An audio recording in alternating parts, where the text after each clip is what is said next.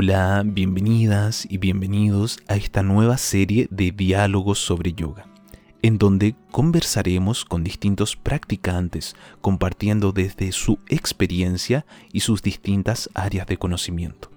El día de hoy conversamos con Elías de la relación que él observa entre yoga con sus prácticas de parkour, objetivos de la vida, su música y el estar en el momento presente. Elías es DJ, productor musical, creador de música y atleta de parkour. Espero que disfruten de la amena conversación con Elías en este episodio de Diálogos sobre Yoga. Hola, bienvenidas y bienvenidos a Diálogos sobre Yoga, este podcast en donde conversamos de manera relajada de los distintos temas que rodean a nuestra práctica de yoga. El día de hoy nos acompaña como siempre Liz. Bienvenida Liz.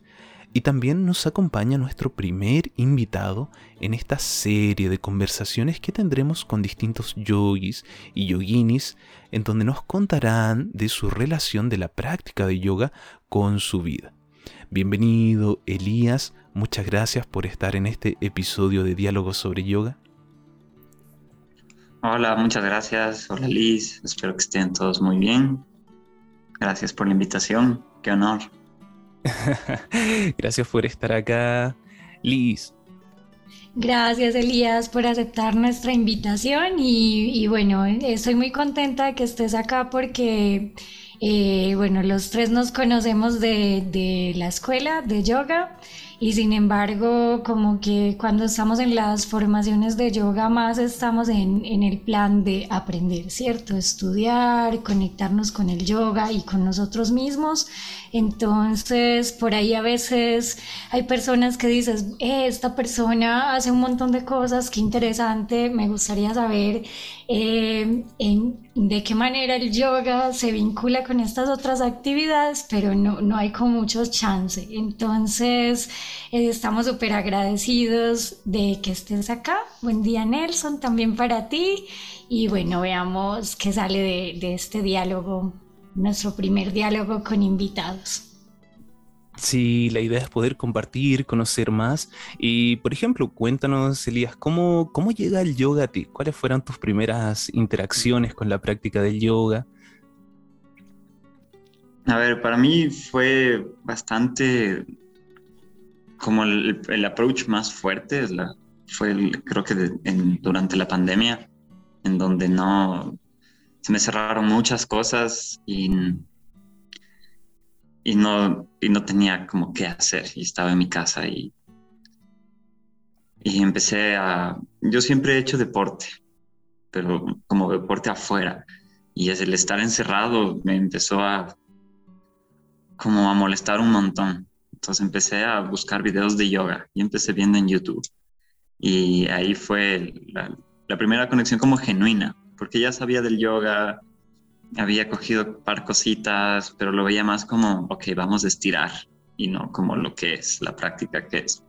Y claro, después o durante y después de la pandemia empecé a ver estos videos y empecé como primero con mi parte de, de hacer ejercicio y después caché que había un poquito más de cosas que eran más interesantes y que a la final a mí me han ayudado un montón y yo creo que estoy muy agradecido por, tal vez por ese proceso y en ese hueco en el que me caí, eh, para poder eh, haber encontrado el yoga de la manera en la que lo encontré ahora. Me parece como increíble y también de cierta manera un poco abrumador, como en el buen sentido, ¿no? Súper. Cuéntanos ahí, eh, mencionaste que, que, realizabas harto de ejercicio, cosas afuera. Eh, con la pandemia esto se, se, acotó, tuvo menos, claro, menos cabida. ¿Cómo, sentiste que, que, te afectó corporalmente, emocionalmente, el, el no mover el cuerpo y, querer buscar esta práctica, el yoga? Eh, yo creo que el, la manera en la que esto me afectó fue más en la parte emocional, porque yo utilizaba el deporte como mi manera de desahogo eh, yo practico un deporte que se llama parkour. Eh, desde que tengo 16 años eh, y ha sido y tuve una conexión así increíble. nunca nunca dejé de hacer a pesar de cualquier circunstancia que hubo en mi vida, siempre estuvo eso ahí presente para mí. Y a través de eso yo, yo podía canalizar mis enojos, mis frustraciones, mi felicidad, todo, todo, todo. Entonces, claro, es un deporte urbano, es de, exterior. Y el momento de estar encerrado no es que puedes hacer muchas cosas, como intentaba hacer ejercicios en mi parqueadero, de la casa, buscar dónde poder como saltar y pero no era no era lo mismo. Entonces, como que sí sentía que se iban acumulando todas estas emociones que se acumulan en la vida diaria, más como la frustración de tener que estar encerrados en una situación que no se sabe qué está pasando. Eh, también, ajá, como no, sí me gusta un poco tener esa libertad de poder decidir a dónde quiero ir a caminar y a dónde quiero ir a entrenar. Eso es lo lindo del parkour, que no es que tienes que ir a un lugar en específico, sino que puedes escoger ir.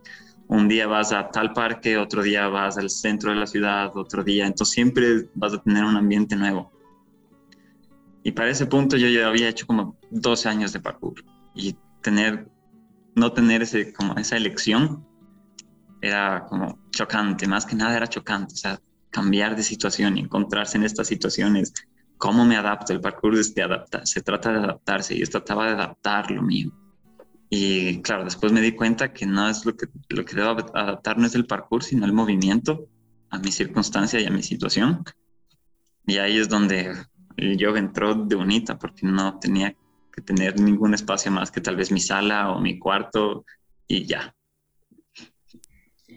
Ya, es súper interesante eso que nos cuentas de la pandemia, porque justo en nuestros primeros episodios del podcast hablábamos sobre eso, sobre cómo la pandemia, a pesar de todas las cosas negativas que trajo, también fue como una oportunidad, porque mm, digamos el, yoga también ha sido históricamente en Occidente como una cosa de élite.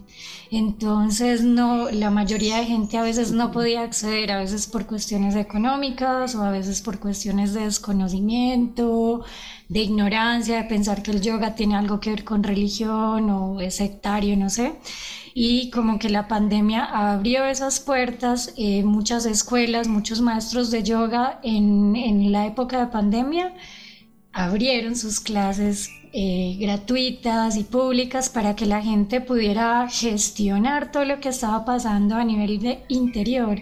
Y eso a mí me parece muy bonito porque ese también es el punto de encuentro del yoga. O sea, el yoga nos habla de esa unión del ser consigo mismo y con todo. Y creo que la pandemia también fue como ese momento de ir hacia adentro, de parar un poquito las distracciones, el ritmo como automático que llevamos en el día a día y ir hacia adentro y decir, bueno, Sí, pues digamos en tu caso, por poner un ejemplo, me encanta el parkour, me hace feliz, eh, me genera un montón de satisfacción, pero ¿qué pasa cuando no tengo esto? O sea, ¿qué pasa dentro de mí? Es como esa oportunidad de soltar un poquito las cosas que nos generan como confort y, y ver qué pasa cuando no tenemos esas herramientas o cuando, por ejemplo, en el yoga, si tú te lesionas o tienes que parar por algún motivo tu práctica física, entonces aquí acudes cuando no tienes esa práctica física.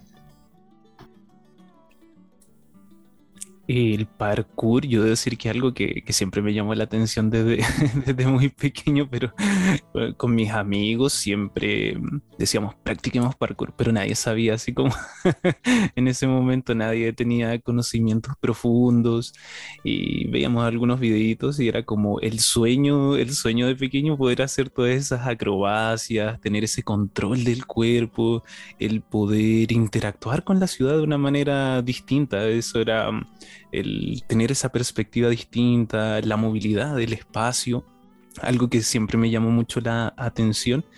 Y, qué interesante eso que, más que algo corporal hayas mencionado algo, algo mental, lo, que provoca el no, el no mover, esa conexión tan fuerte entre lo que pasa en nuestra mente con nuestro cuerpo eh, es algo que, tocamos en nuestra práctica y, se ve presente en las distintas expresiones físicas que tenemos, no, necesariamente el yoga y como mencionabas parkour, y me imagino que en distintas disciplinas también es un medio, el cuerpo un medio de canalizar, hay una conexión bien profunda que ir investigando.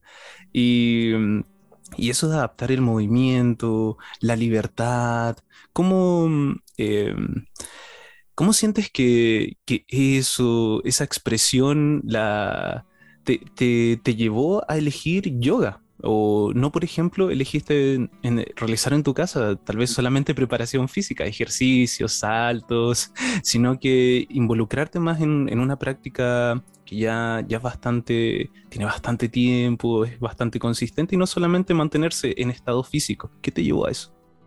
Mm, creo que bueno, también intenté hacer como esto de, de calistenia y ejercicios en la casa para reforzar los músculos y todo, pero eso es otra cosa, tienes que estar como en otro mindset.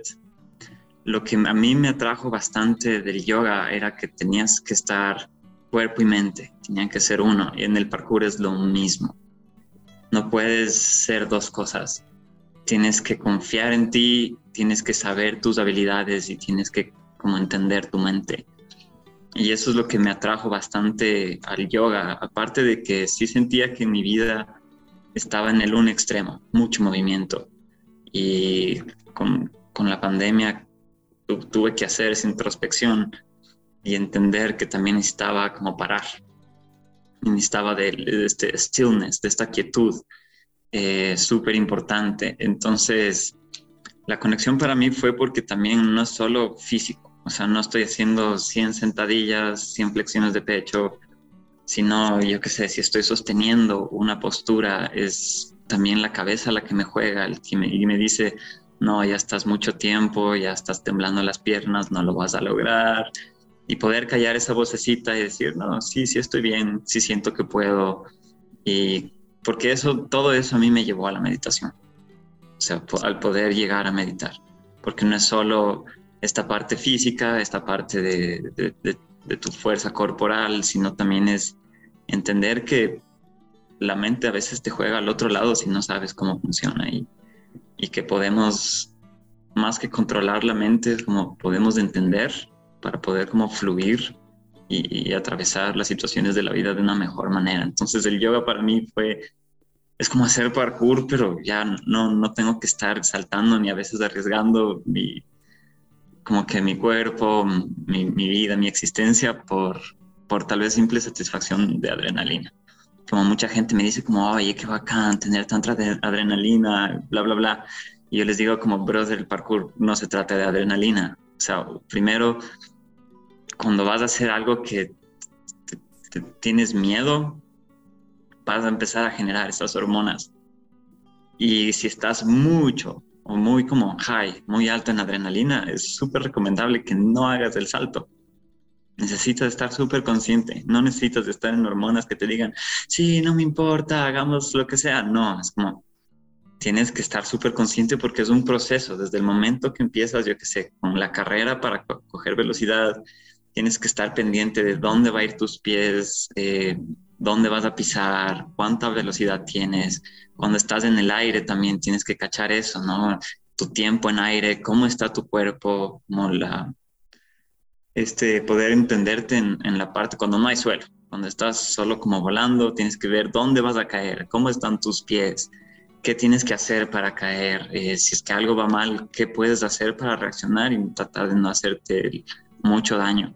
Entonces no puedes irte a ciegas el momento que es de, irte a ciegas es el momento en el que tomas la decisión para hacer aquel movimiento o hacer aquel salto. Y confiar, confiar, confiar, confiar en tus habilidades y en tu experiencia, ese es el no pensar. Y te vas y cuando ya te fuiste empiezas a, no como a pensar en el mal sentido, pero hacer las cosas, como estar presente. Aquí tiene que ir mi brazo, aquí tiene que ir mi pierna, tengo que empujar con tanta fuerza y cosas así Entonces eso es súper chévere. Y en el yoga yo tuve esa correlación. Aparte que también mucha de la filosofía del yoga encaja como casi como un, rompecabezas, una pieza con otra, eh, con la filosofía también del yoga. Y eso es súper, súper chévere y es algo que también me llamó la atención. Y cada vez así solo se fueron conectando las piecitas y entendí que, que estaba ahí también para mí y que si no está y que si está solo para mí también está para mucha más gente que hace muchas otras cosas y no tiene que involucrarse en actividades, entre comillas, riesgosas como el parkour. Wow, eso de, estar presente me, hizo mucho sentido.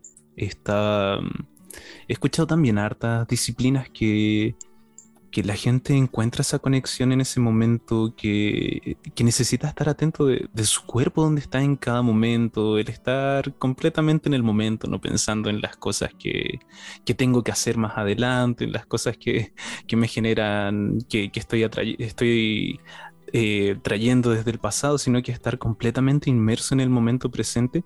Y claro, eso es algo que se, trata de, de generar en la práctica de yoga y es increíble esa conexión, ese, ese como estar en el momento presente es algo que, se comienza, que, que, se repite, algo, una, búsqueda que, por lo que, por lo que entendí, una búsqueda que, que, tratas de darle harto énfasis.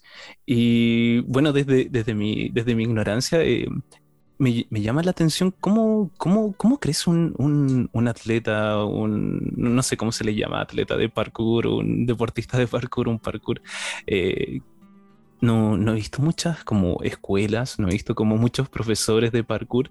Es un proceso más autodidacta, eh, es prueba y error. Y eh, me imagino que esa prueba y error igual debe ser bien controlada, porque como lo mencionaste, es bastante extremo. Hay que, hay que notar harto la seguridad cuando se realizan esa, eh, bueno, los, los saltos, las caídas, bueno, todas las cosas que hacen los, deportistas de parkour.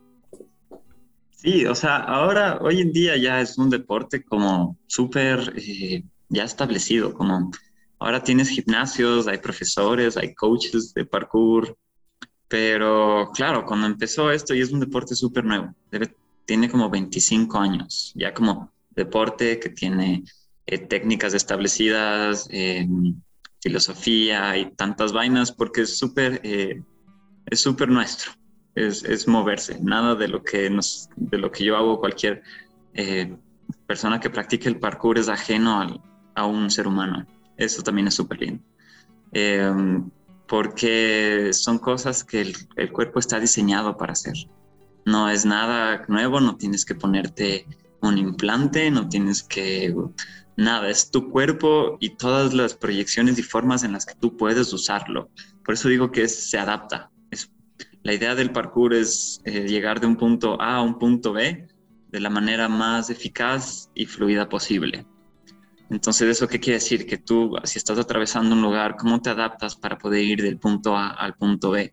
Y para poder adaptarte en este campo, al menos que es como físico del parkour, ¿no? Tienes técnicas de salto, técnicas de agarre, para pasar por debajo de cosas, para pasar por encima de cosas, que se llaman, eh, en inglés es bolt, eh, en español se me fue la palabra, pero es como saltar vallas, ¿no? Saltar vallas, saltar hacia arriba, cómo caer, son formas de adaptarte al ambiente por el cual estás eh, atravesando.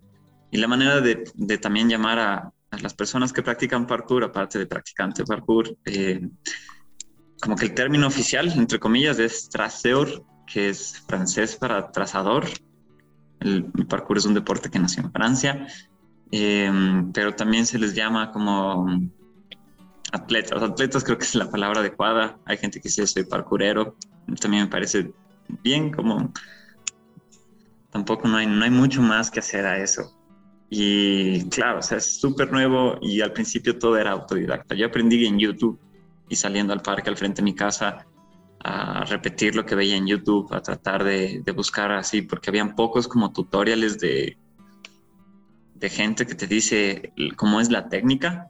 Entonces, para mí sí, el proceso fue largo porque era prueba y error, prueba y error, o sea, a veces haces un rol cuando caes de un lugar alto y si sientes que te golpeas mucho es porque no está tan pulida la, técnica, ¿no? Y claro, o sea, disciplina y práctica. no vas a mejorar si no estás ahí constantemente saliendo a entrenar, saliendo a, caerte de cierta forma, eh, siempre como con las seguridades que se pueda, ¿no? Eh, por suerte no han habido muchos casos fatales en, la historia del, del, parkour, como tal de atletas que hayan perdido su vida así de formas feas, porque tenemos esta imagen de que es súper extremo, ¿no? De que saltas de edificios y huecos enormes, cuando en realidad mucho del parkour se trabaja a nivel del suelo. Eh, para tú poder estar en las alturas tienes que tener una, una, experiencia de haber hecho tal vez la misma distancia de saltos en el suelo, donde puedes caerte y pararte y volver a repetir. Porque, porque vas a ir a practicar un lugar donde solo tienes un chance. Ya, entonces si vas a ir a hacerlo en un chance es porque ya sabes lo que, lo que tienes que hacer y, que, y, tienes la confianza de que lo vas a hacer bien. Entonces ahorita sí, gimnasios con piscinas de esponjas, miles de colchonetas, miles de estas estructuras que ahora hay para asimilar al ambiente urbano y que se puedan practicar las técnicas como de forma segura. Igual no quita que hayan como lesiones como graves, como esguinces, gente que se rompa brazos, piernas, que se golpee la cabeza. Eh, eso es parte de, y creo que uno también acepta las consecuencias de las cosas que uno hace. Y eso es también súper importante. O sea, saber que lo que vas a hacer tiene X, X cosas también que pueden pasar. Y, y bueno, si estás dispuesto a aceptar esas cosas, haz lo mejor que puedas. Porque tampoco te vas a meter a hacer algo a medias. Ah, mira, y yo encuentro como otra diagonal que atraviesa full al yoga y al parkour como en común, porque es como ese equilibrio entre, o sea, entre reconocer tus límites, que a veces es tan difícil porque cuando nos entregamos de lleno a una actividad, un deporte o a algún tipo de arte o lo que quieras, como acabas de decir tú, quieres ser el mejor, ¿cierto? Quieres como que de verdad darlo todo pero hay un punto donde tu todo se acaba y, si pasas ese todo, estás atravesando tu límite y te puedes hacer daño físico, mental, emocional. El yoga es así. Si, si, si tú empiezas a generar posturas para las que tu cuerpo no está preparado, o por ejemplo empiezas a hacer un pranayama sin la guía de alguien y nunca lo has hecho y de repente, no sé, te da migraña, te empiezas a sentir mareado, entonces ahí, eh, o sea, como también esa oportunidad de parar y decir, bueno, ¿qué, qué, cuál es el motor que me mueve a hacer estas cosas? ¿Es mi ego? O, en realidad es como que mi ser el que me pide que haga estas cosas y buscar ese punto de equilibrio. Y también me resonó mucho con lo que tú hablabas de los miedos, porque, o sea, al menos en mi experiencia de yoga, yo lo he sentido así, como que el miedo es como clave. O sea, creo que todos los practicantes de yoga en algún momento nos encontramos con la sensación de miedo.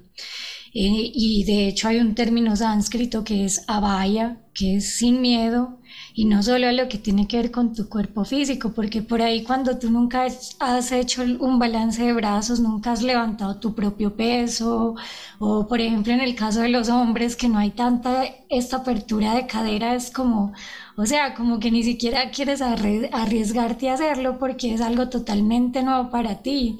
Entonces siento como que estas dos disciplinas se mezclan full ahí en ese balance entre traspasar el miedo, pasar esa barrera del miedo y no, no, irse más allá del ego, o sea, siempre como que respetando los límites de tu cuerpo. Y eso me pareció súper interesante. Desde el, el, parkour, desde mm, también la práctica de yoga, bueno, los practicantes, eh, los atletas de parkour, los, ahí noté cómo se llaman los transteur. Traseur. eh, traseur, eso, traseur. eh, sí lo en francés, pero no, yo no sé cómo pronunciar eso. La pronunciación francesa, sí, ahí estamos eh, destrozando el lenguaje, destrozando la pronunciación. Em, hay ¿Hay alguna, ¿Hay alguna correlación directa, por ejemplo, en el sentido, notamos que, yoga tiene La práctica va más allá del movimiento, de los patrones de movimiento de las distintas asanas, pero vemos que hay cierto beneficio directo como mejorar los rangos de movimiento, y como mencionaba Liz, la apertura de cadera, eh, ir expandiendo, eh, generando nuevos rangos, eh, mayor flexibilidad en, la preparación para realizar, no sé, una, salida, un recorrido ahí de parkour, eh, ¿se realizan algún tipo de, preparación, algo que alargue el cuerpo eh, o estiramientos? ¿Necesitan ciertos rangos de movimiento, no sé, tal vez para generar algunos agarres, algunas caídas? ¿Se necesita eh, modificar, ir creciendo, ampliando las capacidades corporales? Ah, totalmente. O sea, es un deporte en el que utilizas todo tu cuerpo y, y sí, hay que calentar el cuerpo, hay que enfriar, estirar después de hacer el, ejercicio, pero claro, también uno va aprendiendo eso con el tiempo. Y al principio era, no, calentar es para los débiles, yo me voy de unita a saltar, que ni sé qué, ni sé cómo. Y claro, no, ahora tengo 29 años y entiendo lo importante que es poder calentar, y más aún con deportes que es de, alto impacto para tu cuerpo, porque en cualquier momento, si es que no estás preparándote bien, te, puedes, te puede traer una lesión que puede cambiar tu vida. Y claro, ahí también tuve que entender eso un poquito a las malas. Como yo tengo una lesión en mi rodilla izquierda que ha estado conmigo ya algunos años, eh, y al principio sí fue como que me detuvo a hacer muchas cosas y me empezó a entrar miedos, porque no quería como eh, que, que, se haga peor el malestar o, la lesión. Em, y después comprendí que si me cuido mejor y si, y si me muevo, más que hacer parkour, si, me, si muevo mi cuerpo, mi cuerpo va de, de su propia manera a mantener esa, esa parte que está como lesionada o que está con algún inconveniente mejor. También por muchos años tuve que usar una rodillera para tienes que protegerme para traerme seguridad a mí mismo de que puedo hacer X movimiento y ahora ya no uso, ya llevo unos tres años sin usar la rodillera y no he tenido problemas graves con mi rodilla porque he estado calentando, he estado haciendo otros ejercicios como de movimiento, pero le he mantenido activo. Nosotros a veces creemos que tenemos que parar y parar de hacer todo y porque se va a empeorar y empeorar cuando en realidad si lo dejas de usar el cerebro va a decir no estoy usando eso, no le voy a enviar los nutrientes que necesita, mejor hay que se seque porque me está consumiendo energía y en realidad no, o sea, hay que adaptar, hay que adaptar los movimientos. Si estás como al principio de tu lesión y estás súper fuerte, tal vez sí, tienes que primero descansar, pero otra vez tienes que volverlo a empezar a usar. Y eso es lo que yo he aprendido con el tiempo, porque o sea, calentar, tener tu cuerpo bien es lo primordial para tener también una, buena vida. Mira, y también tocas tú el principio de ahimsa, del yoga, como esa, esa conciencia que tenemos de, bueno, ahorita es así, y, tengo que como que parar un poco, pero también darle continuidad. Yo creo que eso que tú mencionas es como una visión errada de Occidente, eso de pensar que te duele algo, quietud. Eh, reposo y así, porque incluso hay libros de anatomía, hay un libro que se llama eh, Mi cuerpo, mi yoga, creo, y es, es ese principio de que no es cada cuerpo adaptándose a la práctica, por eso no hay una práctica perfecta, sino que cada persona, eh, o sea, la práctica es la que se tiene que adaptar al cuerpo de cada persona entendiendo que hay limitaciones, digamos, de este tipo de lesiones o que la persona tiene algún tipo de dolor, pero también hay limitaciones anatómicas. Yo no sé si en el parkour sea igual, pero en el yoga, no sé, el, largo de tus huesos, la posición de tus huesos, la, la distancia entre un hueso y otro. Entonces ahí también como, como esa conciencia de que sea lo que sea que hagamos, eh, tenemos que ser como respetuosos con nuestros propios procesos, incluso en los procesos que no tienen que ver con el cuerpo físico. Por ejemplo, tú también haces música, Nelson también hace música y yo hago arte, ¿cierto? Entonces, eh, igual ahí hay estos principios de violencia hacia uno mismo, cuando empezamos a compararnos con el otro, cuando empezamos a querer como encajar en moldes que son socialmente aceptados para, para que nuestra arte o nuestra música sea también aceptada. Entonces, creo que ese principio de ahimsa como que igual se permea en todas las las situaciones de la vida. No sé ustedes cómo lo ven. Yo, yo concuerdo contigo, porque hay que, o sea, en el, en el parkour es las dos cosas, trabajas mente y cuerpo, y siempre hay que estar conscientes de, de no hacerte como un daño, de no llevar tu cuerpo a los límites, y parte de eso, de la filosofía del parkour es de esa, o sea, como no, no hagas algo que no te sientas 100% eh, confiado y que entiendas que lo puedes hacer. Y eso quiere decir que, en tu mente estés preparado para poder quitar cualquier pensamiento de que me voy a caer, no voy a llegar, está muy, muy lejos, tengo mucho miedo, sino como quitar eso siempre y cuando sepas que lo puedes hacer, que tengas la confianza de que ya has practicado ese movimiento X veces y que tu cuerpo también está listo para darte la fuerza, para saltar y para recepcionar lo que tengas o lo que vayas a hacer, ¿no? Es, creo que es conciencia más que nada, ¿no? Podemos llegar a ese punto que es tener conciencia. Y también discernimiento con eso que acabas de decir ahí, a mí me viene eso, como que, o sea, tienes que aprender a diferenciar cuando es un miedo real de que tal vez tú no tienes la técnica, no estás preparado todavía para hacer ese tipo de cosas y te estás obligando, no sé, por ego, porque alguien te dice que lo tienes que hacer, yo qué sé, eh, cuando realmente es como un miedo irreal, que tú sabes que, que, tienes todas las herramientas, pero no eres como capaz de accionar. Y entonces ahí también está el discernimiento, que en el yoga es la base de todo, o sea, si, si tú empiezas a meditar, tienes que aprender a discernir qué, es imaginación, qué son memorias, qué son proyecciones al futuro, qué son miedos.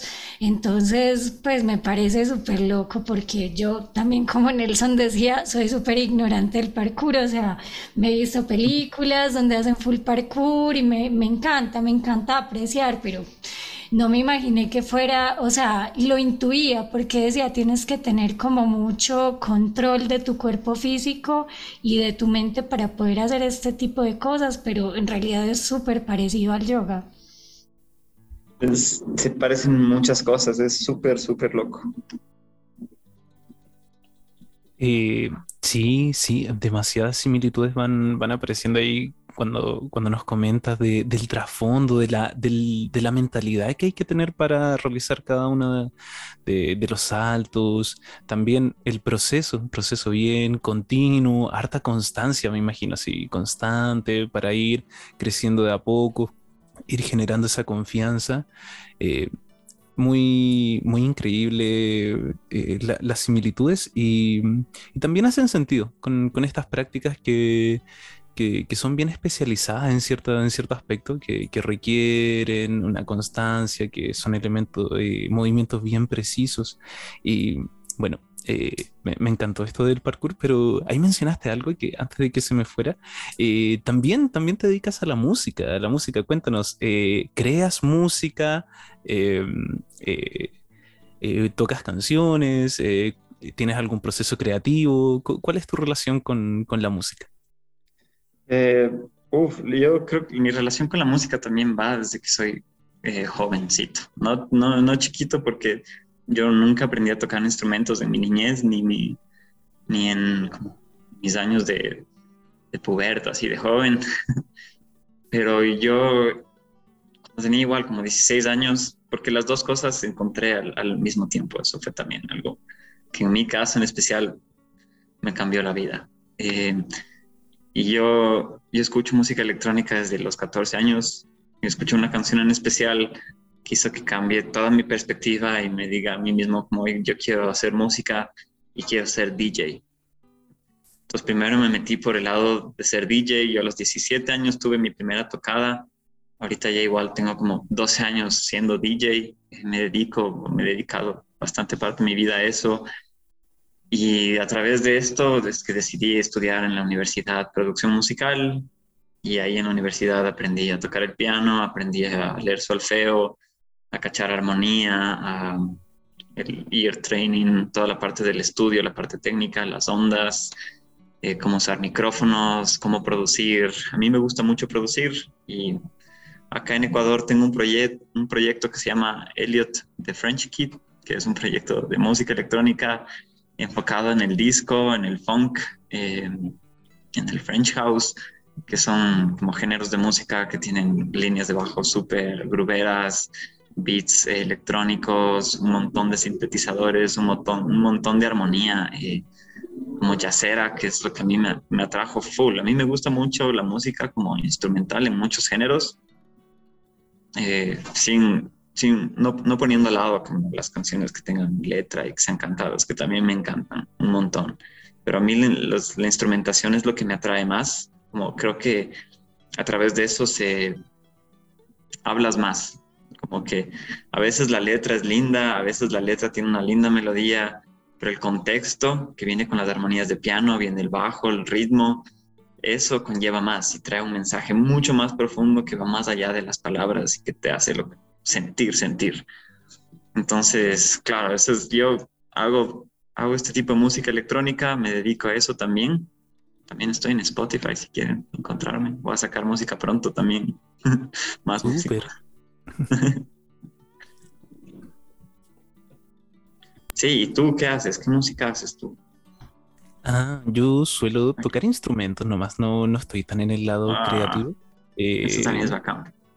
Sí, em, mi instrumento principal era el bajo, tocaba harto bajo. Eh, me gustaba, comencé con guitarra acústica, pasé un, un tiempo por guitarra eléctrica, me quedé en el bajo me gusta, me gusta cantar todavía, todavía desarrollando eso, encontrando, encontrando mi voz ahí, mejorando, y conectando ahí con todo lo que, lo que requiere para cantar. Y ahora últimamente, hace ya, no sé cuánto ya, irá casi, casi un año, he estado explorando con el armonio, eh, ahí bien, oh, bien asociada hacia, hacia las prácticas de kirtan, yoga, y, siento que he resonado harto con, con el instrumento, también por el, por el, contexto que tiene, que se toca sentado, hay que estar sentado en una postura de... En, una postura sentado de meditación, su casa, en la ciudad, en cualquier postura que sea cómoda, tiene, tiene ese trasfondo de cultural también, así que me, me, ha gustado harto el instrumento. Y en eso he ido explorando. Me, los mantras, los mantras me han, me, me, me han agarrado últimamente y algo pasa con esa repetición, con, ese, con esa constante repetición, uno va entrando en un, en, un flow mental, en una, en una dirección y me ha gustado mucho explorar en, en el armonio. Ahí tengo, hecho acá, acá está el, el, amplificador y está todo, todo, todo el, el, aparato musical por acá. Eh, ¿Cómo has sentido... Eh, desde la práctica de yoga, bueno, mencionaste también ahí la meditación, que el yoga lleva, lleva esa meditación y siempre me ha llamado la atención desde, desde el episodio que hablamos con Liz de, yoga y arte, eh, cómo, si sientes que, tiene alguna, mm, ha influenciado en ti el proceso meditativo en, esta, en el ámbito de la creación, si ha tenido alguna influencia o, o si no, o, cómo, cómo, se ha tenido alguna relación, se han entrelazado el, meditar, el silenciar la mente con, abrir procesos creativos. Mm, sí, o sea, más que, yo creo que más como que me haya ayudado, he sentido la relación que tienen, porque ya sea con el parkour, con la música, cuando entras en estos estados que se llaman de flow, en donde te involucras totalmente en presencia con lo que estás haciendo, eh, se paras, paras como de pensar.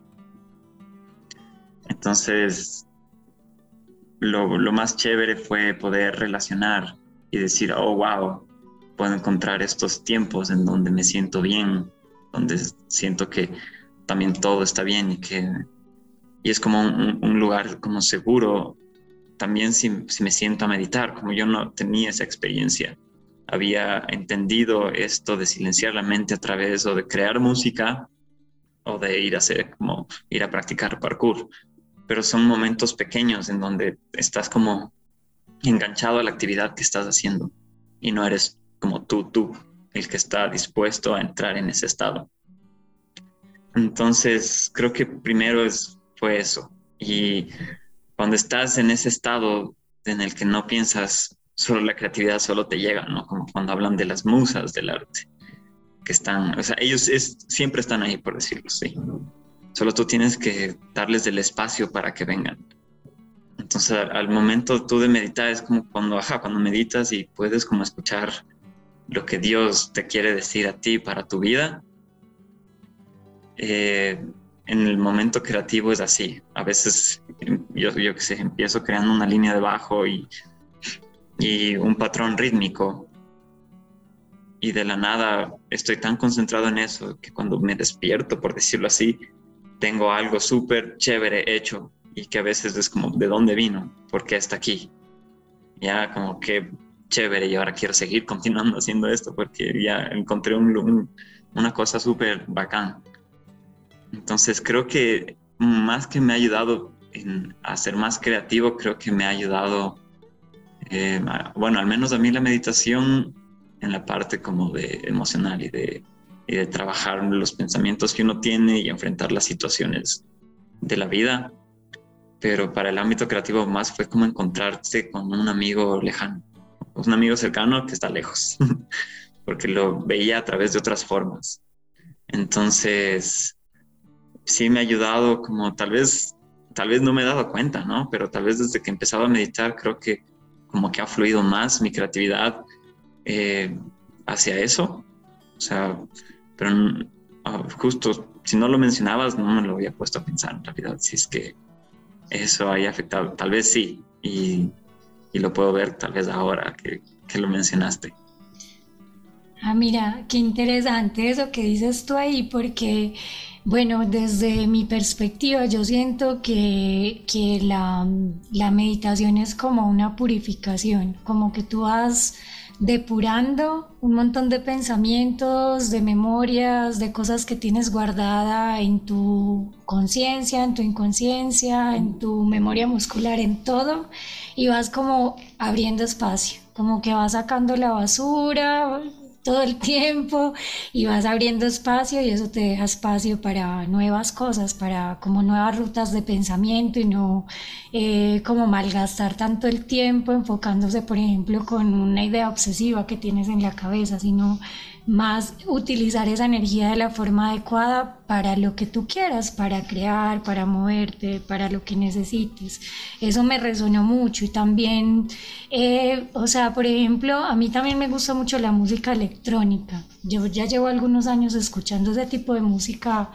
Eh, no sé, da un tempo, la música ambiental, a mí me gusta mucho.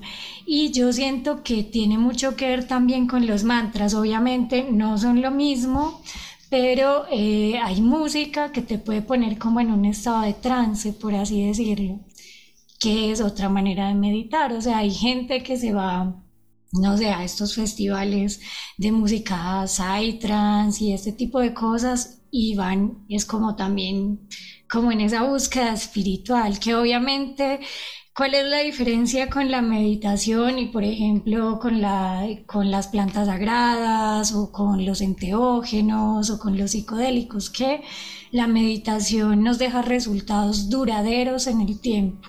En cambio, estas otras cosas son más efímeras y depende de uno eh, tomar como esas epifanías, por llamarlas de alguna manera, y llevarlas a la acción. O sea, si tú no cambias, eh, digamos, el estado de trance no te va a cambiar tu contexto, ni tu situación, ni nada.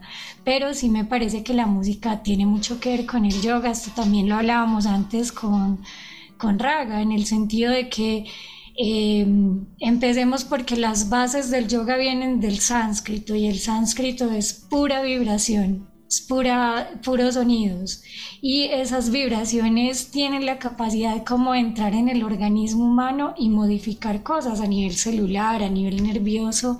Entonces creo que también cuando hacemos música como con una intención específica, eso se logra y por eso puedes ver que eh, no sé, estás tranquilo, suena una canción y de repente solo te empiezas a mover instantáneamente sin, sin pensar, porque es algo como muy natural, muy que pertenece mucho al ser humano. Entonces yo por ahí siento que el yoga también se mete full en la música, como que son cosas todas muy humanas. Sí, total. Eh, yo para mí creo que la, música es algo que va mucho, que va más allá del entendimiento que podemos tener y de gustos, porque sí, te hace sentir bien,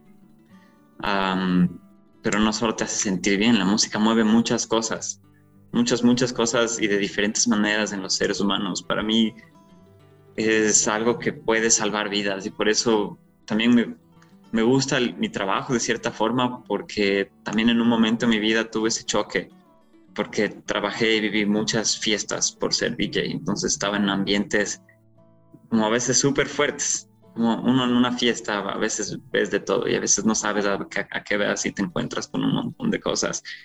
Y sí, a veces yo no sabía por qué cuando terminaba de tocar salía tan drenado. Ni siquiera estuve como, entre comillas, fiestando estaba como trabajando, estaba metido en lo mío, pero después me di cuenta que era ese intercambio energético y, también como toda la gente que va. Hay un montón de tipos de gente con un montón como de tipo de energías que se encuentran en estos espacios y a la final estamos ahí todos intercambiando energía. Estás si estás bailando junto a alguien que no conoces o si estás conversando con alguien, estás haciendo un intercambio energético. Entonces lo mismo me pasaba a mí el intercambio energético era a través de yo poner música para la pista de baile. Y claro, o sea, también ahora entiendo que yo puedo tener esa elección de qué les quiero poner y que a través de eso también les puedo, como, entre comillas, ayudar o compartir algo que si a mí me hizo bien, tal vez a alguien, alguien, no todos, a una persona ahí le haga bien. Y ahora ese es, ese es como lo que me lleva a mí de la mano para seguir tocando. Ya, ya no es porque quiero hacer fiestas, porque quiero compartirles lo que a mí me ha hecho bien y lo que a mí me ha ayudado a pasar un mal rato o pasar un buen momento y tantas de esas cosas. Wow, eh, un cambio bien drástico en el, en el punto de vista de cómo realizar la misma actividad. Es una misma actividad, es realizar lo mismo, pero el, enfoque es completamente distinto y, eso le cambia todo el sentido. Eh, es muy notable ese, ese cambio de enfoque que uno puede tener para ver completamente distinto algo que uno está realizando de forma cotidiana. Me, pasa muchas veces con, las labores de la casa, con las cosas que uno no quiere realizar, lavar los platos, el ordenar. Eh, entonces le trato de dar un enfoque distinto para, para, esa paz mental, para esa tranquilidad, el sentirse bien en un lugar, el sentir, oh, qué rico, qué agradable estar acá. Y es la misma actividad, pero, pero ese, ese cambio de enfoque eh, transforma completamente la experiencia y, y qué, maravilloso que, que, lo puedas compartir así y tengas esa, ese punto de vista, aunque sea una persona que le llegue, una persona que conecte, eh, eso hace, hace toda la diferencia al mundo. Tal vez después esa persona se va conectando de distintas maneras y mm, algo que he notado mucho, muy recurrente en nuestra conversación es que, distintas actividades que, nos han ayudado a través del tiempo no, de alguna forma nos invitan a estar en el momento presente. Eh, hay, algo, hay, algo, hay algo muy... Eh, que ayuda demasiado, hay algo que conecta demasiado beneficio en estar en el momento presente. Y a veces eso suena muy cliché, así como, no, eh, está en el presente, relájate, como que... Pero, pero si uno lo ve a través de la práctica, e, ese cliché se repite. Eh, por algo, por algo se, se, menciona de esa forma.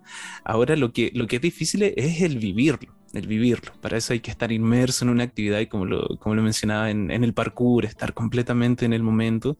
Y también está el, el tema de, para, para, no lesionarse, estar, estar bastante presente en la música, el estar conectando, ¿no? el estar conectando, me imagino estar eh, exactamente qué es lo que está sonando, conectando, bueno, con el sonido. A mí me llama mucho la atención cuando uno ya practica harto en música y uno ve como los dedos se mueven solo, así como que uno, ¿quién está tocando? ¿Quién, ¿Quién está realizando esto? Y suenan los, sonidos y uno está muy en el presente. En el momento que uno se da cuenta de eso es como, oh, era yo.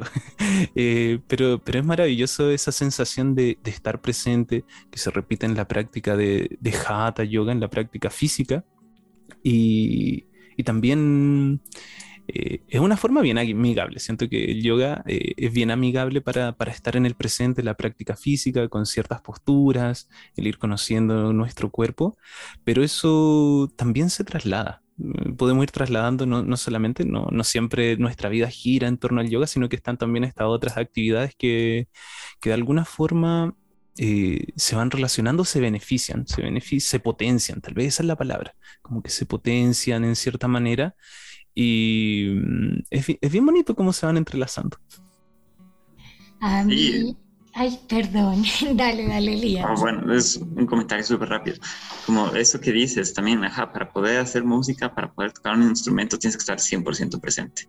No puedes estar pensando en cualquier otra cosa, porque como me decía alguna vez mi profe de piano, es como tienes que, tienes que darte, porque si ya te saltaste un acorde, si tienes que darte una nota, la, la canción, la banda no puede parar por ti, tienes que seguir.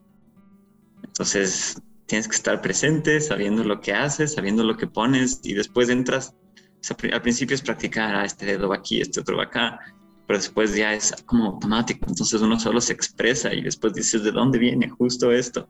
¿De dónde está saliendo? Entonces sí, me resonó mucho lo que dijiste igual.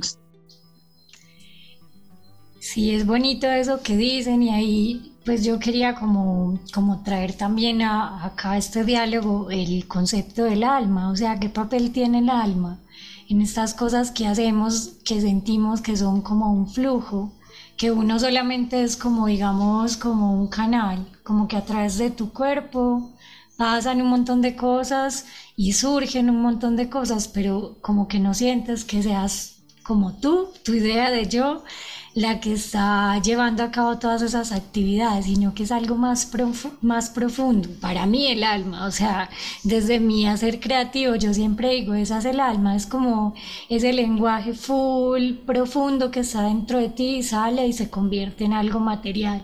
Eso por un lado. Y por el otro lado, eh, Ah, ya, ya, se me fue la paloma, eran dos ideas, pero bueno, la voy a ir me, voy a ir acordando y les dejo ahí como, como este tópico del alma, o sea, qué papel tiene el alma en nuestro hacer creativo. Ah, ya, ya me acordé, perdón, es que mi cabeza es así. Eh, también pensé ahí en algo que también hemos conversado con Nelson y es que yo en lo personal he sentido que a veces socialmente como que te empujan a escoger una cosa, o sea, como que elige lo que vas a hacer y identifícate totalmente con eso y es solo uno y es el mejor en eso y pasa por encima de todos y, y ya, brilla, ¿cierto? Eh, pero en mi experiencia y con el paso de los años, yo he sentido que, que, no es así. O sea, a mí hay gente que me, gente que me quiere un montón que me dice, es que tú haces muchas cosas, ¿por qué no haces una sola cosa? Y yo digo, no puedo. o sea, mi naturaleza no es así. Hay muchas cosas que me gustan y, y que me hacen feliz, me llenan de satisfacción y que le pueden ayudar a otras personas. Entonces eso le da como sentido a mi vida. Eh, y por eso me parecía súper interesante invitarte a ti, porque tienes como todos estos matices en tu personalidad. ¿Cómo lo ves tú? O sea, ¿te ha pasado que alguna vez hayas sentido que alguien quiere como meterte en un moldecito y que sea solo una cosa? ¿O lo ves como yo que yo digo, entre más herramientas, más rica y más plural es como la experiencia de estar vivo? Eh, es que es súper interesante el, como el tema que acabas de proponer, porque creo que sí van de la mano como el alma y esto que, no sé, voy a poner la palabra propósito, ¿no? Nos habla mucho de que tienes que tener un propósito y, y que a veces creemos que por hacer una cosa nos estamos encajando. Porque yo te puedo hablar de mi experiencia eh, en el sentido de que uno sí, como yo creo que podemos hacer más de una cosa, eh, y podemos eh, tener la experiencia de un montón de cosas. Pero también creo que podemos dedicarnos a hacer una cosa y no necesariamente, no necesariamente estar dentro de un molde, porque no sé, es lo que a mí me ha pasado con la música, con el parkour, que son dos actividades como que distintas, pero que han estado en mi vida durante mucho tiempo. Y a mí sí me han preguntado, como, oye, ¿no te has cansado de hacer eso porque ya llevas tanto tiempo? ¿No te no has sentido que hasta aquí nomás? Y yo les digo, mira, hasta ahora no he sentido que hasta aquí nomás. Y he atravesado muchos años de mi vida con momentos en donde he estado súper feliz y momentos en donde he estado súper triste. Y no he tenido un momento en el que diga como que no, ya me cansé de hacer parkour, sino nada, sino han sido como acompañantes míos cosas que me han cogido de la mano y me han ayudado a atravesar mis circunstancias. Entonces eso a mí me parece súper lindo porque también he, encontrado gente que no ha logrado experimentar esas cosas y que más bien hay, no sé si hay poca gente, como ahorita podría estar generalizando o asumiendo, pero que, que no entiende porque no ha tenido nada que le haya durado tanto tiempo en su vida, es como tener una relación, ¿no es cierto? Eh, y en cambio a mí me ha pasado lo contrario, y yo a veces no sé cómo explicar eso, porque llevo muchos años haciendo estas cosas y no me ha aburrido, solo se ha expandido como mi vista. Se, han abierto más caminos eh, a través de, estas cosas pequeñas que empecé. Entonces, como ahora en el punto en el que estoy en mi vida, me gusta mucho el movimiento. Entonces, ya no es solo el parkour, es el poder moverse con tu cuerpo y utilizar tu cuerpo para atravesar la vida y que es algo que trae satisfacción enorme. Eh, y, no, y es eso, no tiene que ser solo con una disciplina. En mi caso, yo empecé a través del parkour y después del parkour se me abrió, empecé a ver Ido Portal y el movimiento como natural. Y después de Ido Portal vine y encontré el yoga y sigue siendo movimiento. O sea, como que se me abrió un camino y que tiene un montón de raíces y otros caminos por andar. Y con la música empezó, y es igual, yo cuando entré a estudiar quería ser DJ, así como Armin Van Buren, y siempre cuento esta anécdota porque es lo que me pasó. Entonces quería ser como Armin Van Buren, quería ser como Paul Van Dyke, como David Guetta. Y ahora quiero producir música y me encanta mezclar música y me encanta crear música y también me gusta ser DJ, pero no, ya no es que me quedo solo en uno. Pero también hay que, creo que hay que entender que tienes que darle el tiempo para, como, de hacer algo si es que quieres y si sientes también, como que sientes, que ahí entramos a la parte del alma, que es este sentir, eh, si es que sientes que es lo que te llama también, porque no hacer nada por obligación, porque eso después empieza como que a pudrir y te empieza a afectar. O peor aún, si es que estás tratando de complacer a alguien o a un grupo de personas, que se ven mucho, o sea, se ve en el mundo de los deportes, se ve en el mundo de la música, estar haciendo la música que está de moda porque te genera dinero, cosas así sino más bien hacer lo que sientes. Y si en algún momento tu sentir es, ya que sé, en este caso hacer reggaetón porque está de moda, haz reggaetón y está súper bien. Pero si estás haciendo por otras cosas o por la aprobación de alguien más, aunque en el momento se sienta bien, después tal vez no se siente tan bien. Y, y claro, o sea, yo sí creo que primero tienes que darte el chance de hacer algo por algún tiempo para poder saber qué mismo pues es lo mismo, a mí me pasó eso con el yoga, si no me hubiese dedicado el tiempo necesario, no hubiese hecho ese clic. Si lo hacía dos semanas, nunca hubiese encontrado todo esto, no me hubiese metido a hacer profesorados ni nada de esto, no estuviese hablando con ustedes tampoco, entonces, eh, eso es lo chévere, porque sí, entiendo esto de que a veces, ¿por qué no haces una cosa si te puedes hacer bueno?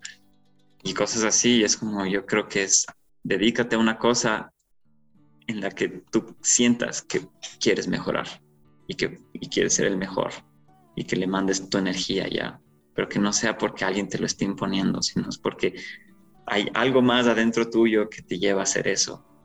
Y, y yo siento que conmigo pasó eso y por eso estas dos cosas se han quedado como en mi vida y no como agarrándome ni atrapándome, sino como lo que te decía, acompañándome.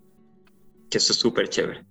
Y yo ahí creo que es, o más bien, como a mí me ha hecho sentir que eso viene de algo que es más allá, más grande que el Elías Oquendo, que es el que está hablando ahorita. Entonces sí, yo sí siento que cuando lo sientes, lo sientes y, se va revelando y desvelando las situaciones para que si sigue ese camino, es porque tu alma te está diciendo como, dude, por aquí es. Y tú solo anda, confía y, sigue haciendo lo que estás haciendo porque hay, algo que estás como haciendo bien, ¿no? Entre comillas. No sé si es responder ahí. Sí, ese, ese sentido de, propósito, como, como comentaste, relacionado con, el alma. Yo, yo me, me, echo más las paces con el término de, conciencia, esa conciencia última, esa conciencia, pero se hacen referencia al, mismo, al, mismo, al mismo objeto. Y mm, siento que ahí con lo que mencionaba y también con lo que comentaba Liz, que mm, hay un valor muy, muy importante aquellas cosas que mantenemos a través del tiempo con disciplina, con cierta constancia, disciplina y, y también, eso no significa que, sea nuestra, como decía, eh, lo único que, realizamos, pero es algo que vamos nutriendo, algo que vamos cultivando a través del tiempo.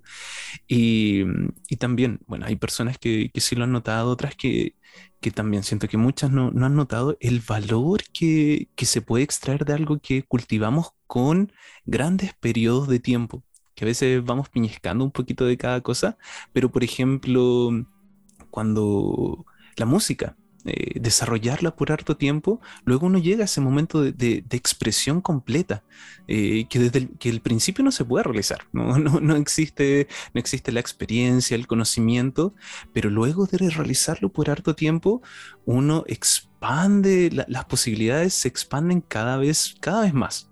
Y, eso de realizar una actividad con tanto tiempo no significa que me debo apegar a esa, no, ese, apego, ese, apego, no significa sino que eh, esa habilidad, eso que estoy desarrollando, me puede también llevar hacia otros caminos, ahí como lo mencionaba, el, tal vez la producción musical, cosas que tal vez antes no tenías contempladas, se van abriendo nuevas puertas. Hay, hay un valor muy innato. Eh, yo siempre hago la referencia, por ejemplo, la, el, estudio, la enseñanza. Eh, estudiamos tantos años en el colegio, la universidad son tantos años que, que de verdad eh, son importantes. Bueno, van de a poquito porque comenzamos a, escribir, a leer, así cosas muy básicas, pero que al ir complementando eh, van generando este afecto como bola de nieve cuando uno ya encuentra sobre todo algo que uno le gusta, uno que ahí resuena, resuena con uno, nos viene honesto con uno mismo, como que esto de verdad es lo que resuena, es lo que me hace, me hace sentido.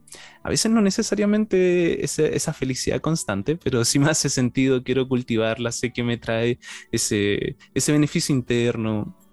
Eh, genera este efecto bola de nieve que a medida que más lo cultivamos, de repente una fuerza tan imparable que, permite eh, eh, cultivar también otras, eh, otras habilidades, expandir, generar otras conexiones con otras personas, ir expandiendo nuestros círculos. Y es maravilloso, siento cómo se va generando eso, pero también sin ese apego, sin ese apego de que esto es lo que me define, sí va cambiando a través del tiempo eh, me ha aportado, ha seguido y, sigo hacia donde se va desenrollando. Eh, siento que eso es algo eso muy importante y esa etapa se ha conectado últimamente mucho con, con, esa disciplina, esa constancia, en lo que uno quiere cultivar. Eso, eso, es lo, eso también es importante, con lo que a uno de forma personal le, le va resonando. Y mm, bueno, eso era lo que quería comentar. está súper bien, creo que es eso, o sea, a mí también me costó como, o bueno, más que costarme, tuve que aprender a, a, a entender eso, ¿no? ¿no? No tengo que apegarme o identificarme de manera tan extrema con lo que yo hago, porque el momento que me encuentro en una situación en la que ya no puedo hacer eso, sentir eso que, que uno se pierde de uno mismo, que uno ya no es el mismo, no está tan bien. Y que, claro, uno en realidad sí puedes hacer más cosas y sí puedes eh, tener más gustos de los que estás acostumbrando por hacer una actividad cotidianamente, ¿no? Y que, claro, no está mal, ¿no? Eso, eso a mí también me, tomó tiempo aprender, si, si hay otro deporte que no sea el parkour, está bacán, está súper bien y que puedo disfrutarlo de la misma manera que cuando salgo y hago parkour.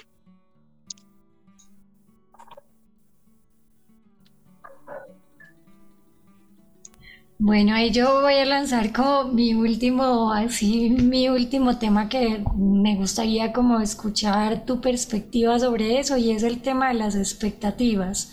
¿Cómo percibes tú o, percibes que de alguna manera, por ejemplo, eh, cuando hiciste la formación de yoga, eh, tal vez hubo como, bueno, a mí me pasó que la primera vez que yo escuché en mi vida sin expectativas, se lo escuché a Swami. Y a mí eso me cambió, o sea, me cambió mucha, me cambió la vida también. O sea, es una frase muy simple y parece muy lógica, pero em, como que yo siento que a veces siempre estamos a la espera de algo y full apegados a los resultados, a la recompensa. Y mm, quería preguntarte si ese, este tema de la no expectativa que manejamos tanto en el yoga real, eh, también de alguna manera permea tus dos actividades más y el resto de la vida, como, como si, si, si se mete dentro de la vida cotidiana eh, esta, esta frase, no expectativas, o si todavía no vibras tanto con ella, también es, es válido.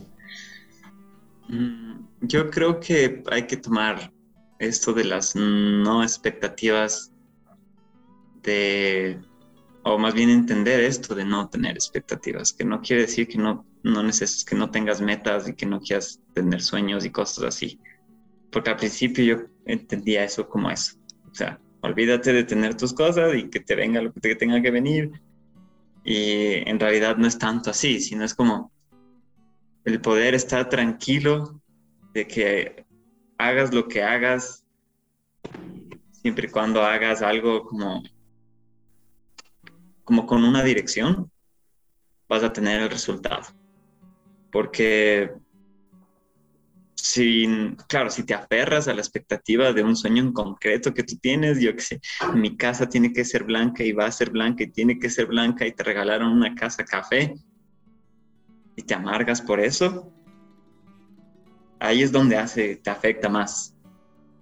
Pero más bien estar súper abierto a, a cómo van a ser los resultados, y que si no salen como tú los quieres, poder estar tranquilo porque al final pueden ser resultados súper positivos para ti y tratar de ver eso. Entonces, porque es lo que te digo, cuando es algo como físico en el parkour, la expectativa es poder llegar al otro lado. Porque si no tengo expectativa de llegar al otro lado, tal vez no llego y eso involucra que me esté haciendo daño a mí. Pero sí creo que hay que poder estar tranquilo de cuando las cosas no salen como uno quiere y de cómo se desenvuelven las situaciones y creo que ese es el trabajo y para eso está la meditación, para eso también están las, eh, los pranayamas, para eso están las asanas eh, que te ayudan a poder manejar tu mente, tus emociones, tu energía para hasta cuando las situaciones no salen como, como tú quieres y solo es otra cosa totalmente distinta y hasta te hacen daño, tú puedes atravesar eso de la mejor manera posible. Entonces sí, como sin expectativas. Pero eso no quiere decir que no quiera tener cosas y que no pueda trabajar por cosas.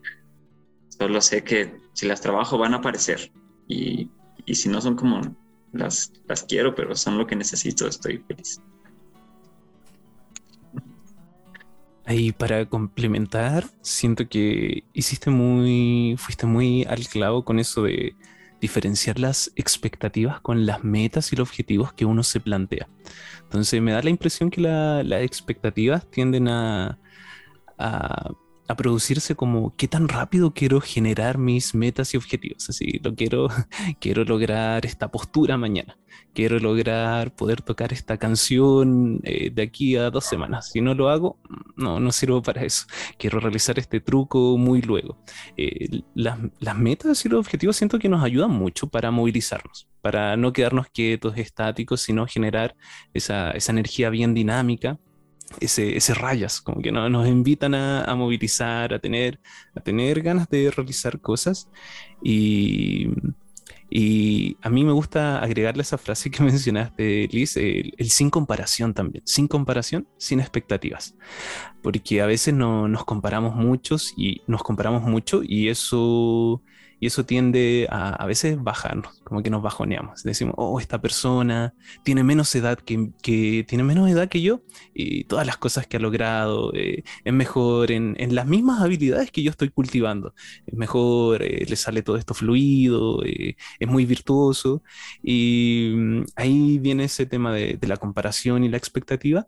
Eh, los caminos son, son distintos, uno no, no sabe exactamente por qué, lo ha, por qué ha pasado cada persona y, y sin compararse, sin compararse, uno va desarrollando su viaje, va desarrollando su vida, siempre con... A mí me, me gusta eso, plantearse objetivos, metas, ayudan a movilizar, pero pero esas comparaciones, sobre todo ahora en el mundo de redes sociales, uy, a veces nos, tiran bien para abajo, nos, hace ver solamente lo, mejor de cada persona.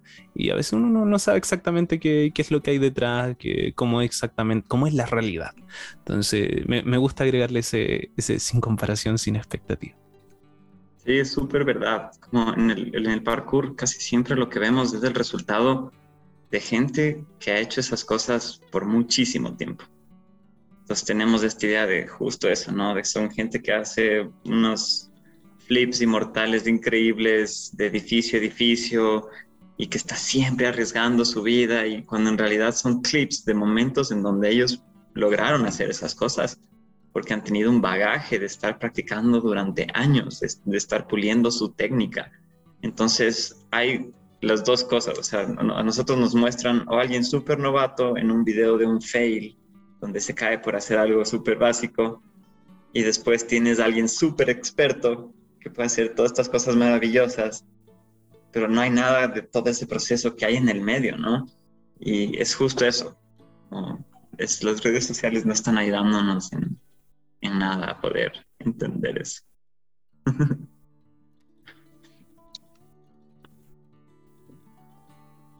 ¿Tienen alguna otra preguntita sobre el parkour también? El parkour a mí me encanta, de verdad me encantaba mucho el parkour y también pasé recuerdo por un tiempo, yo también estaba bien ligado al movimiento, siempre practicando harto deporte, recuerdo también mi, etapa media calisténica, ahí también ido portal, cultura del movimiento, eh, ahora el, Está, está, bien de moda últimamente el Animal Flow, pero uh -huh. esta, este sentido de, de, conectar con el movimiento, de expresar en distintas formas, eh, creo que hay harta también, está bien, bien relacionado con, con, la plasticidad del cuerpo, plasticidad del cerebro, encontrar estos nuevos patrones de movimiento. Y mm, siento que la práctica de yoga, desde mi punto de vista, es, es una de las bases más fuertes que, que puede unir una disciplina de movimiento porque te entrega esa conciencia, tiene, tiene este, este, este soporte filosófico, que siento que eso es muy poderoso. El otro día escuchaba así, eh, eh, a conversar a un, era un, un doctor, pero conversaba de, de varias cosas que ayudaban, por ejemplo, a mejorar el, la, la salud, el, el, cómo uno se siente, la salud, la longevidad, cómo uno llega en buen estado a, a, medida que van pasando los años. Entonces, me imagino que en parkour también la edad debe ser relativamente joven, de lo en torno 20, 30, no me imagino más que eso, no sé si habrán atletas de parkour de sobre 40 años, pero varias cosas que mencionaba era, por ejemplo, que lo que ayudaba a tener este bienestar a medida que uno va, eh, va envejeciendo era eh, por ejemplo, estaba el, el, ejercicio, el dormir, la nutrición, salud emocional, salud emocional. Y, y varias de esas cosas, eh, ejercicio, eh, salud emocional, bueno, el dormir, ahí es nuestro yoga nidra, pero varias de estas cosas está, están tomadas por, por, la práctica de yoga. Esa conciencia, ese bienestar se va desarrollando y siento por, por eso es como una base tan, tan fuerte.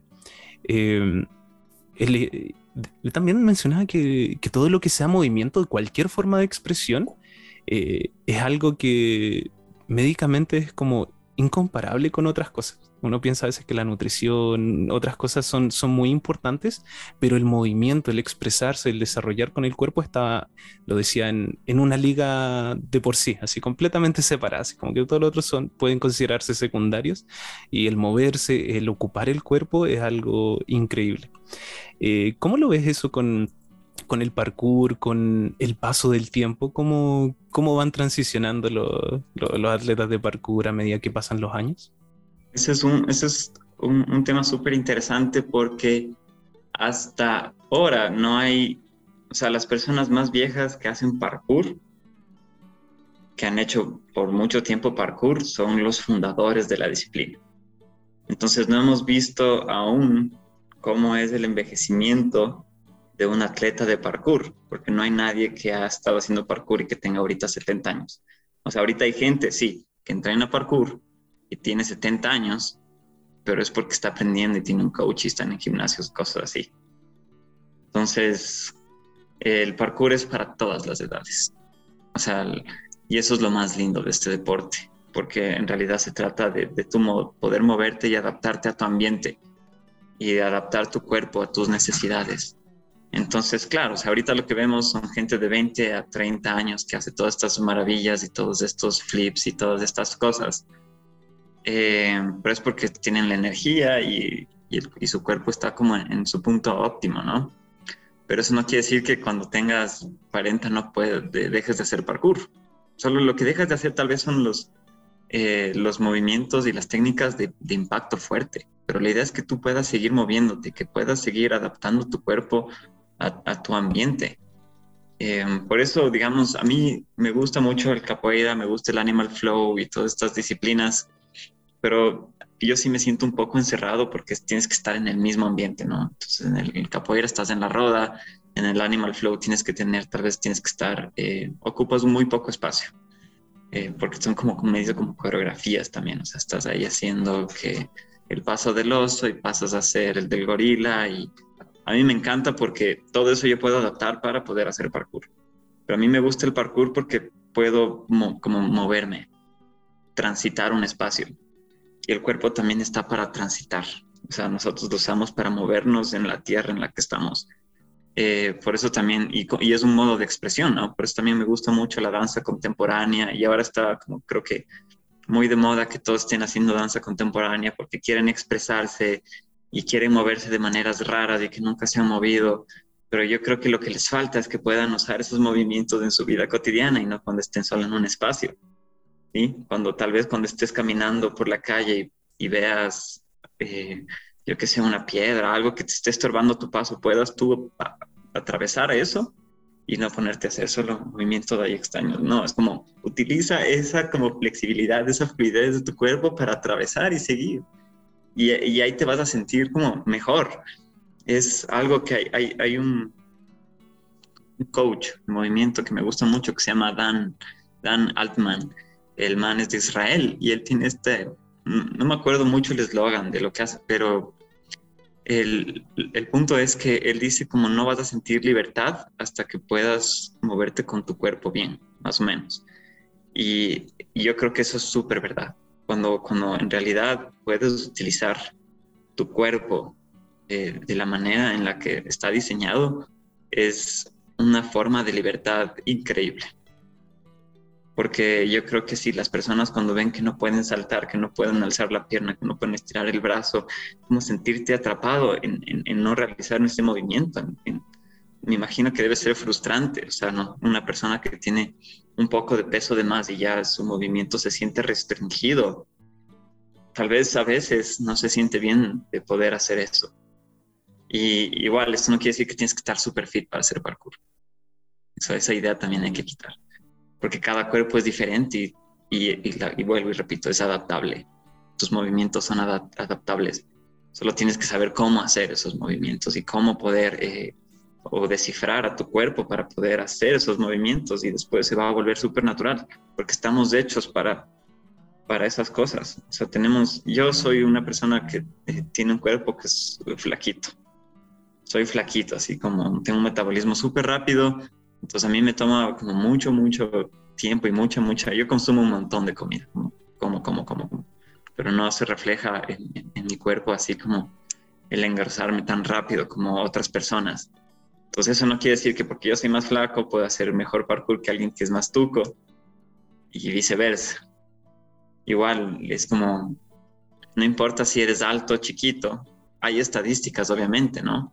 Las personas que son más altas eh, tienden a saltar más lejos porque tienen extremidades más largas, pero las personas que son más pequeñas tienden a ser más fluidas porque tienen un control más rápido de sus miembros.